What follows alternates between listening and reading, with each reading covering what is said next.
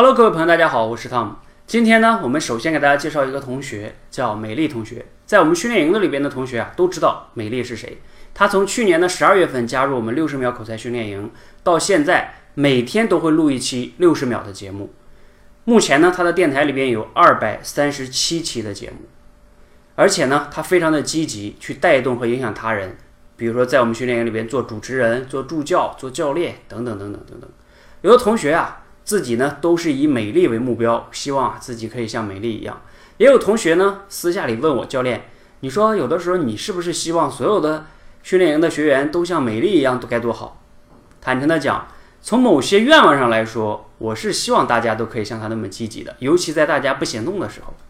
但是这个希望呢也不理智，也不现实。而且我们刚才谈到了理智哈，其实从理智的层面上来说。我并不希望每个同学都像美丽一样，为什么呢？就像一个医生哈，他面对着很多的患者，如果所有的患者都可以自己去看书，自己去解决，靠自己就能让自己变得康复起来，那请问医生的价值何在呢？所以啊，如果每个人每个同学都像美丽那么样积极自主的话，我的价值何在呢？所以像今天呢，我们有一个多维班的学员，他就跟我讲，教练。我觉得我最近的练习呢不好，我自己都对自己不满意。我想啊，你对我肯定也不大满意。我说还真不是这样的。其实你想一想，你现在遇到这些问题，你遇到这些阻碍，这些等等的困扰，你想啊，其他同学也会遇到。我能和你一起帮你解决你这些困扰的话，我自己就积累了这方面的经验。以后我再遇到类似于这样的同学这样的困扰，我不就可以帮他们解决了吗？如果每个人都像美丽他们那样，自己就可以解决，那我也没有这方面的经验，我也没有这方面的价值了呀。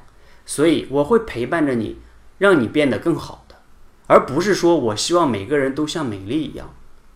所以，请所有的同学呢都记得一个在我们训练营的一个观点哈，就是你们每个人都可以成为更好的、更美丽的自己。你们要和自己比，不要和别人去比。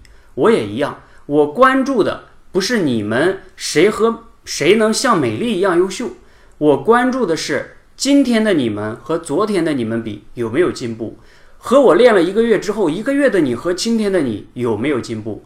所以啊，我并不期待着你们每一个人都像美丽一样那么的优秀自主，我期待的是你们和我一起持续的行动，早晚有一天呢，会成为一个更好的自己，一个更美丽的自己，而不是成为美丽。